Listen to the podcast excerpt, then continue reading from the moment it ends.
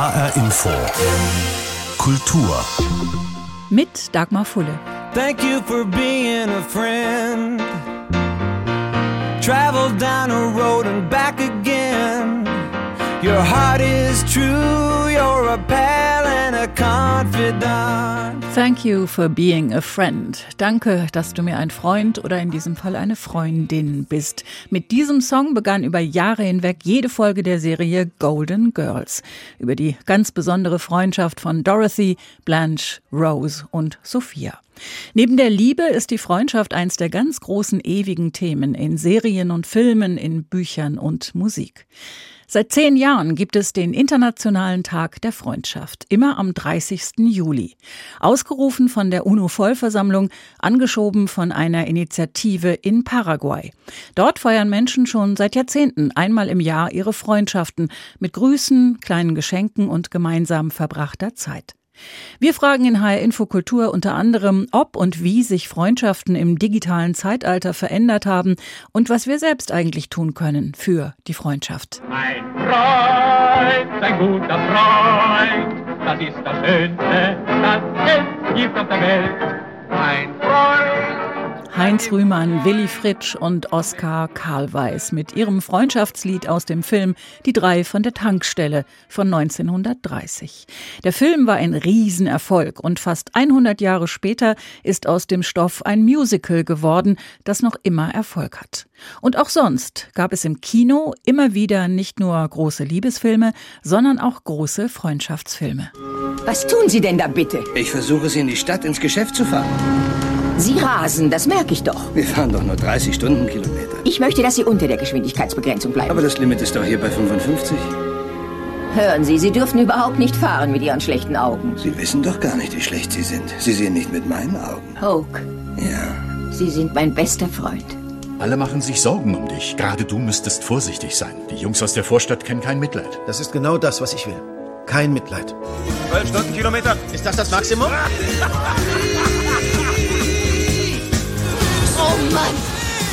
hättest es nicht geglaubt. Es war so, als hätte ich mein Leben lang nichts anderes getan. Niemand würde es glauben. Hast du deine Berufung gefunden? Schon möglich. Schon möglich. Der Ruf der Wildnis! Du hast einen Knall. Ja, ich glaube, das habe ich. Hallo? Wie alt bist du? Acht. Ich auch. Wieso hast du den ganzen Tag ein Pyjama an? Die Soldaten. Sie haben uns die Kleidung weggenommen. Mein Vater ist auch Soldat, aber keiner, der den Leuten die Kleidung wegnimmt. Sagt der Name Ichis recht gut. Ihnen etwas? Nein, Ma'am, ich glaube nicht. Sie würden sich an sie erinnern. Ichi und ihre Freundin Ruth haben das Whistle Stop Café betrieben. Ichi war vielleicht eine Type. Bist du dumm oder sowas? Mama sagt, dumm ist der, der Dummes tut. Ich bin Jenny. Ich bin Forrest, Forrest Gump. Sie war meine allerbeste Freundin. Meine einzige Freundin. Von dem Tag an waren wir immer zusammen, Jenny und ich. Lauf, Forrest! In der Reihenfolge ihres Auftritts Miss Daisy und ihr Chauffeur Hoke. Philippe und Driss, die ziemlich besten Freunde. Thelma und Louise, Bruno und Schmuel, der Junge im gestreiften Pyjama, Evelyn und Ninny aus Grüne Tomaten und Forrest Gump mit seiner Freundin Jenny. Unzertrennlich. Genauso wie Tom Sawyer und Huckleberry Finn, Harry Potter, Hermine Granger und Ron Weasley, Ernie und Bert, Biene Maya und Willi, Winnetou und Old Shatterhand oder Don Quixote und Sancho Panza. Viele ganz verschiedene Charaktere, die auf ganz unterschiedliche Weise zusammengefunden haben. Und genau deshalb ist auch die Frage, was eine wirklich gute Freundschaft ausmacht und auszeichnet, so schwierig zu beantworten, meint der Kurator, Philosoph und Freundschaftsforscher Daniel Tyradellis. Ja, das ist gerade schon eine sehr schwierige Frage, weil die Freundschaft als eine soziale Bindung eigentlich alles und nichts sein kann. Während also andere soziale Bindungen meistens auf irgendwelchen Erwartungen und Regeln basieren, zeichnet sich die Freundschaft dadurch aus, dass sie eigentlich von den beiden Beteiligten, man redet ja meistens von Zweierfreundschaften, vollkommen ausgehandelt werden kann, was genau man sich darunter vorstellt. Das heißt, auch wenn ich mich von außen einmische und sage, dieser Freund oder diese Freundin tut dir nicht gut, dann muss das erstmal gar nichts bewirken. Naja, sicherlich äh, kann das schon manchmal sinnvoll sein. Es gibt ja auch sogenannte toxische Freundschaften, wo man also merkt, diese Beziehung, die man da eingegangen ist, oder Bindung vielleicht besser, die hat ihre Funktion erfüllt, aber irgendwann klappt es halt nicht mehr. Insofern sollte man durchaus, wenn es geht, mehr als nur einen Freund haben. Und wenn der, der nächste Freund einem sagt, na ja, vielleicht solltest du diese Beziehung da nochmal überdenken, dann ist das sicherlich auch nicht verkehrt. Ich finde es halt nur schwierig, wenn man jetzt ganz von außen immer sagt, eine Freundschaft muss das und das sein oder eine Freundschaft ist das und das, weil es gibt so unendlich viele Spielarten äh, der Freundschaft, auch wenn jetzt Philosophen, die ja gerne mal kategorisieren und ordnen, sich natürlich überlegt haben, in welche Typen man das aufteilen kann. Das kann man jetzt glauben, man kann es auch lassen. Die Art des Umgangs mit Freundschaften, also so Sachen wie, wie oft treffen wir uns, was unternehmen wir miteinander, was besprechen wir miteinander, hat sich das irgendwie verändert in den letzten Generationen, in den letzten Jahrzehnten? Oder ist zum Beispiel, sagen wir mal, die Freundschaft zwischen zwei 20-Jährigen oder 25-Jährigen in ihren Grundzügen noch genauso wie vor 100 Jahren? Ja, auch da ist die Frage, wo man die Konstante sieht. Was sich sicherlich verändert hat, ist halt komplett die Lebenswelt. Das heißt, heißt, Kommunikation, und das ist ja nur ein zentrales Element in Freundschaft, war natürlich zur Zeit, als es keine äh, technischen Medien gab, etwas wesentlich anderes als heute, wo man zu 95 Prozent der Zeit eigentlich sich nur noch über digitale Medien miteinander austauscht. Insofern äh, hat sich da schon viel verändert. Was man, glaube ich, sagen muss, was, was es immer braucht, ist sozusagen eine gemeinsame Zeit, in der eine Freundschaft heranreift, auf die man sich beziehen kann. Aber auf der Grundlage dann entstehen die unterschiedlichsten Kommunikationsverhältnisse und Frequenzen und die sind sicherlich divers, aber ich würde dem gegenüber jetzt keine Veränderung in den letzten 200 Jahren ansehen. Es gibt ja oft das Argument etwa, dass früher man sich viel mehr gesehen hätte, körperlich äh, sozusagen in die Nähe gebracht hätte, während wir heute sehr viel mehr ähm, telefonieren oder chatten oder sonst wie. Nun muss man umgekehrt sagen, dass die Hochzeit der Freundschaft eigentlich eine war, wo sich die befreundeten Menschen unter Umständen ihr ganzes Leben lang nicht gesehen haben, sondern über Briefe eine emotionale Nähe hergestellt haben, die man sich gar nicht mehr vorstellen kann, eben die sogenannte Brieffreundschaft. Und wenn man diese Briefe heute liest, mit einem Abstand von 200 Jahren, denkt man sich, meine Güte, ist das jetzt irgendwie eine Intensität? Das ist ja eigentlich eine Liebesbeziehung, die die beiden da führen. Was unterscheidet Männerfreundschaften von Frauenfreundschaften? Ja, da muss man auch wieder aufpassen, dass man nicht in Klischee-Antworten läuft, weil man sicherlich äh, historisch äh, und soziologisch viel analysieren und definieren und erkennen kann. Gleichzeitig ist das natürlich immer auch ein Abbild einer bestimmten historischen Logik, die auch anders sein könnte. Was man vielleicht also aus den Studien ziehen kann, dass Freundschaften zwischen Frauen doch öfter Züge einer Anspruchsfreundschaft haben, dass man also erwartet, dass die Freundin für einen da ist, wenn, äh, wenn man meint, äh, sie gerade zu brauchen. Und äh, dass sich, wenn das nicht äh, geschieht, äh, damit eine Freundschaft auch in Frage gestellt sieht, während die Männerfreundschaft so dieser sehr klassischen Logik entspricht. Man ruft an, hasse Zeit, der andere sagt, nö, fertig. Ne? Also dann ist auch gut. Ne? Ähm, während man im anderen Falle jetzt bei der Frauenfreundschaft doch sehr, sehr, sehr lange Diskussionen äh, führen kann darüber, warum das jetzt nicht okay war. Ne?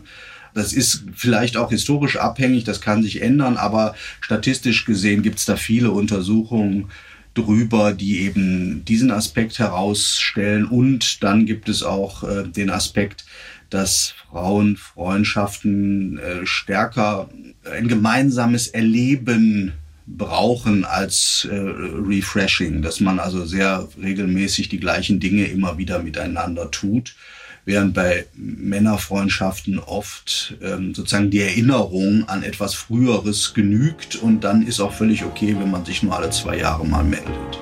Winter, Spring, Summer or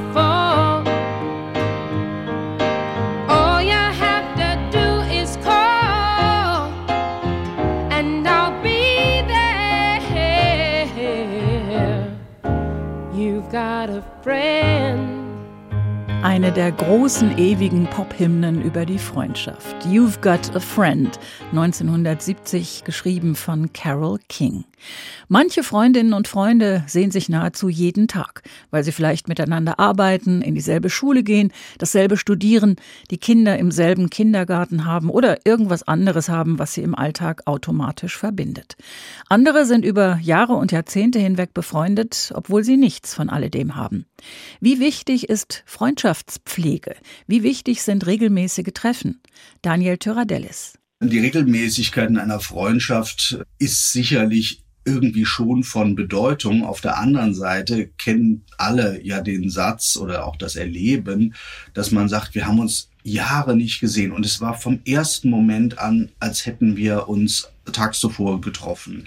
Das heißt, es entsteht irgendwie in der Freundschaft als einer sozialen Bindung eine Konstellation, dass da irgendwas zusammenstimmt, zusammenschwingt. Und wenn man das einmal, zweimal erlebt hat, dann ist das eine Basis, auf die man eigentlich immer wieder zurückgreifen kann.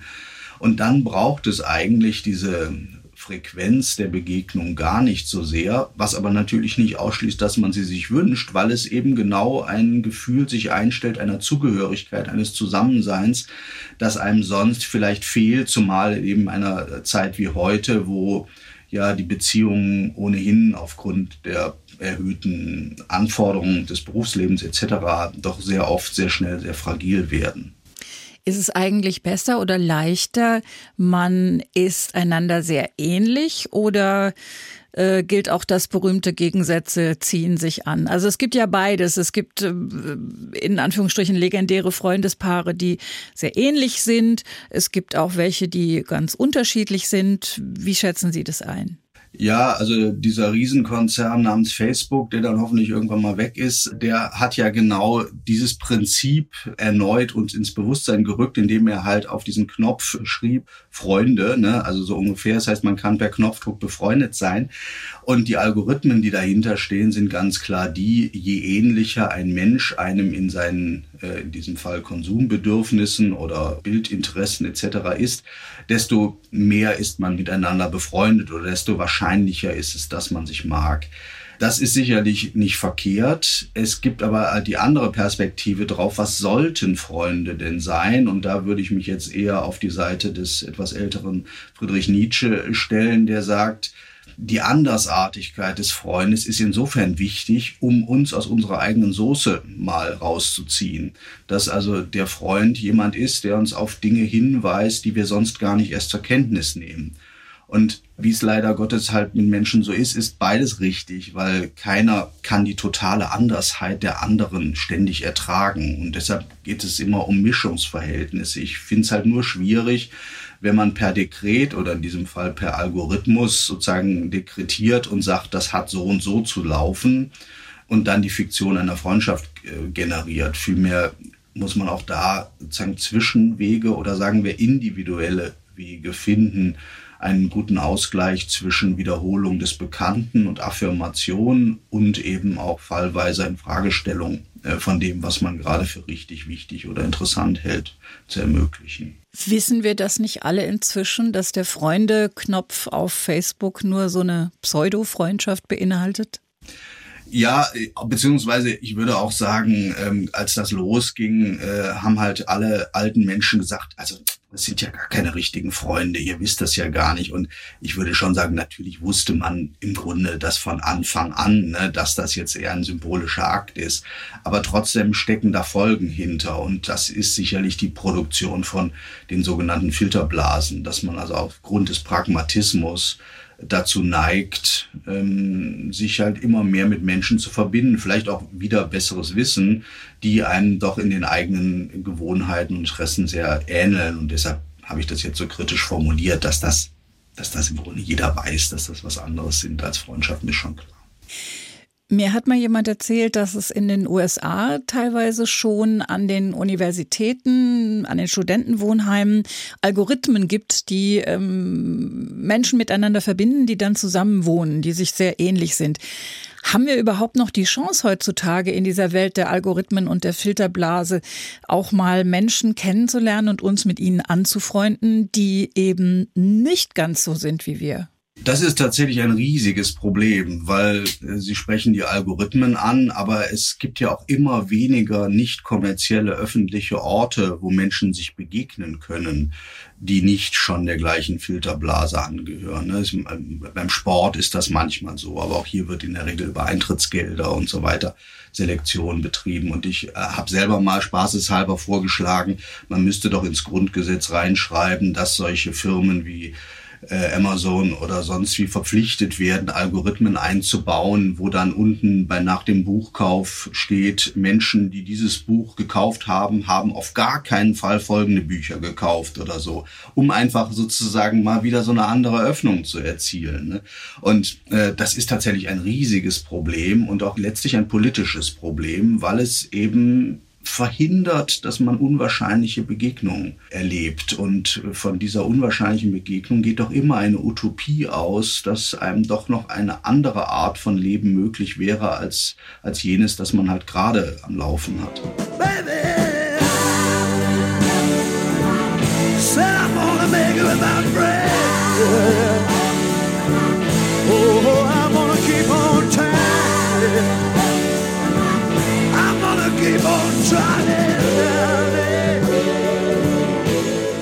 With a little help from my friends. Mit der Hilfe von Freunden lässt sich gut durchs Leben kommen oder zumindest besser als ohne. Allerdings sagen Ältere gern über Jüngere, dass die doch gar nicht mehr wüssten, was wirkliche Freundschaft ist. Da verabredet man sich mal kurz über einen Chat und an der nächsten Ecke geht's schon wieder mit anderen Leuten weiter. Früher haben Freundschaften noch jahrzehntelang gehalten. Das gibt's doch heute alles nicht mehr. Oder doch?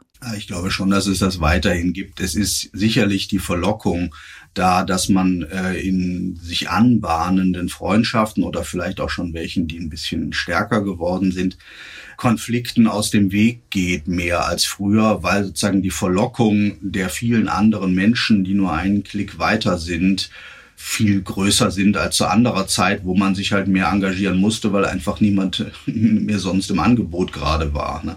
Also das ist sicherlich ein Unterschied. Trotzdem glaube ich, dass äh, die Zahl der wirklichen Freunde und Freundinnen, die man im Leben hat, heute nicht größer ist als vor 150 Jahren. Ich habe mal gelesen, angeblich sollen es im Durchschnitt drei sein, die aber dann auch sehr wichtig sind für uns.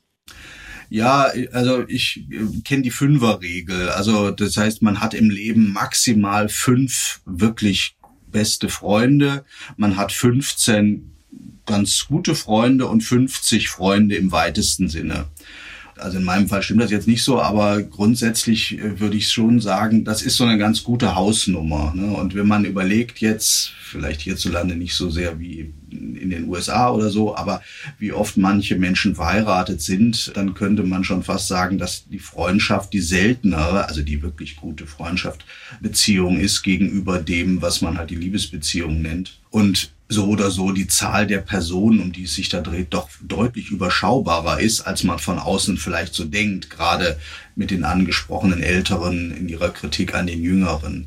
Das mag von außen so aussehen, aber ich glaube, es sind doch immer sehr wenige Personen, äh, für die man eine so intime Freundschaftsbeziehung sich wünscht oder auch äh, leben kann. Und damit wir nicht immer nur auf die anderen gucken, sondern auch auf uns selber, wie bin ich eine gute Freundin, ein guter Freund?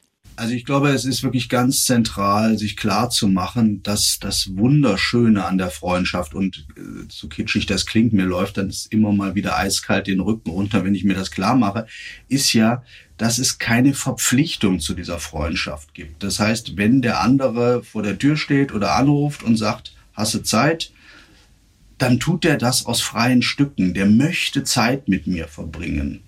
Das kann natürlich immer auch egoistische Gründe haben, aber so what? Er ist da, obwohl er jederzeit es auch lassen könnte. Und das finde ich eine ganz, ganz tolle Fähigkeit, weil sie eben sozusagen in der Unverbindlichkeit verbindlich ist, während praktisch alle anderen sozialen Beziehungen irgendwie begründbar sind oder in Vertragsform äh, münden. Und wenn man diesen Gedanken immer mit sich trägt, finde ich, hilft einem das selbst nämlich in seinem Ja zu dieser Art von Bindung, aber auch in der Freiheit, sie vielleicht auch zu beenden und in der Würdigung des anderen, der genauso handelt, der genauso empfindet. Und wenn einem das gelingt, dann ist auf dieser Basis auch wieder jedes Verhandeln und Aushandeln möglich. Es findet aber immer in einem Als-Ob-Modus statt. Niemand ist dazu verpflichtet. Und wenn ich diesen Gedanken durch mein Leben mit meinen Freunden trage, dann finde ich, hat man da seinen Job ganz gut gemacht sagt Daniel Tyradellis, Philosoph und Freundschaftsforscher, der unter anderem vor ein paar Jahren eine große Ausstellung zum Thema kuratiert hat. Cause you've got a friend in me. My baby, you've got a friend in me. You've got a friend in me. In mir hast du einen Freund. Ein schönes Versprechen. Der 30. Juli ist der internationale Tag der Freundschaft. Ein Tag, der nach dem Wunsch der UNO auch außerhalb des ganz persönlichen kleinen Kreises daran erinnern soll, wie wichtig Freundschaft ist. Womit wir bei der Politik wären. Karl Marx und Friedrich Engels sagt man beispielsweise nach, sie seien richtig dicke Freunde gewesen, rund 40 Jahre lang, obwohl sie sehr verschieden waren. Aber politisch waren sie sich einig. Und heute? Freundschaften in der Politik? Gibt's sowas? Ja, manchmal schon. Und manchmal schaffen sie es dann auch in die Medien. Um 2.12 Uhr waren wir mit der Arbeit fertig. Um 2.15 Uhr sagen wir Horst und Guido zueinander. Das ist der Beginn einer großen Freundschaft. Oder zumindest der Wunschkoalition zwischen Union und FDP, damals im Herbst 2009. Gute Laune bei den Parteichefs Horst Seehofer, Angela Merkel und Guido Westerwelle, auch wenn Seehofers Lächeln bei Westerwelles Spruch eher verhalten ausfiel. Die schwarz-gelbe Harmonie währte denn auch nicht lange. Gerade mit der CSU lag die FDP in den Folgemonaten oft so überhaupt nicht auf einer Wellenlänge. Weitaus stabiler waren da Freundschaften von Bundeskanzler Helmut Kohl mit dem sowjetischen Präsidenten Michail Gorbatschow etwa, legendär die Spaziergänge im Kaukasus, bei denen Mischa und Gelmut, wie sie sich nannten, die letzten Hürden für die deutsche Wiedervereinigung abräumten. Oder die Verbindung zum französischen Staatspräsidenten François Mitterrand, über den Kohl später in der Rückschau sagte, wir hatten eigentlich wenig Gemeinsamkeiten. Wir waren 15 Jahre auseinander. Er war Sozialist, ich war Christdemokrat. Er war äh, François Legrand, er war nicht irgendein Präsident, sondern er war in, in der Nähe vom Olymp. Und da war ich ja eher ein Dahergelaufener, der aus dem Rheintal kam. Doch Kohl und Mitterrand einte die Vorstellung von einem gemeinsamen Europa. Und als sich die beiden Staatsmänner beim Gedenken in Verdun an den Händen fassten, ging dieses Bild um die Welt, ein Symbol für die deutsch-französische Aussöhnung. Freundschaften auf dieser internationalen Ebene sind meist Ausdruck von gemeinsamen Werten, politischen Allianzen. Das tiefe Gefühl, sich vertrauen zu können, muss wachsen und verträgt sich nicht so recht mit den hierarchischen Strukturen, mit der Macht.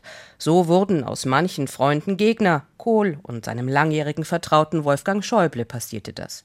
Auch in der SPD ließ sich gut sehen, dass der flotte Spruch von der Steigerungsformel Freund, Feind, Parteifreund durchaus seine Berechtigung hat. Der glücklose Sigmar Gabriel musste als Parteichef und Außenminister gehen und trat in Zeitungsinterviews nach, auch gegen den ehemals guten Freund Martin Schulz. Der Fraktionsgeschäftsführer der SPD, Carsten Schneider, versuchte das so zu erklären. Naja, Sigmar Gabriel ist, ist wie er ist. Er hat das gern gemacht, er war, glaube ich, auch gern Parteivorsitzender. Es ist immer schwer, wenn man irgendwann auch Macht verliert. Und dann gibt es Freundschaften zwischen Politikern, die gegensätzlicher nicht sein könnten. Das Paradebeispiel der bayerische CSU-Politiker Günter Beckstein und die grünen Abgeordnete Claudia Roth. Er als Hardliner gerade in Sicherheitsfragen bekannt, sie gern als zu emotional abgetan. Bei einem gemeinsamen Essen für eine Sendung im bayerischen Fernsehen erinnerten sie sich, wie alles anfing. Damals, als Beckstein Ministerpräsident werden wollte und er Roth das Du anbot. Und ich bin schockstarre und habe gesagt, ja, aber Sie wollen doch was werden. In meiner Partei haben die gesagt, ja, wie kannst du mit der? Und bei mir Beckstein, Beckstein, der will die Leute abschieben. Bist du völlig verrückt und so. Und wenn man mit Leuten spricht, die alle dieselbe Meinung haben, ja, dann ist es doch tot langweilig. Günter Beckstein und Claudia Roth, ohne Frage wohl eins der ungewöhnlichsten Freundespaare. Und der Beweis, auch ganz unterschiedliche Menschen mit ganz unterschiedlichen Ansichten können Freunde sein ganz freiwillig. Aus Berlin Birgit Schmeitzner über Freundschaft in der Politik. Und das war HR Info Kultur zum Internationalen Tag der Freundschaft.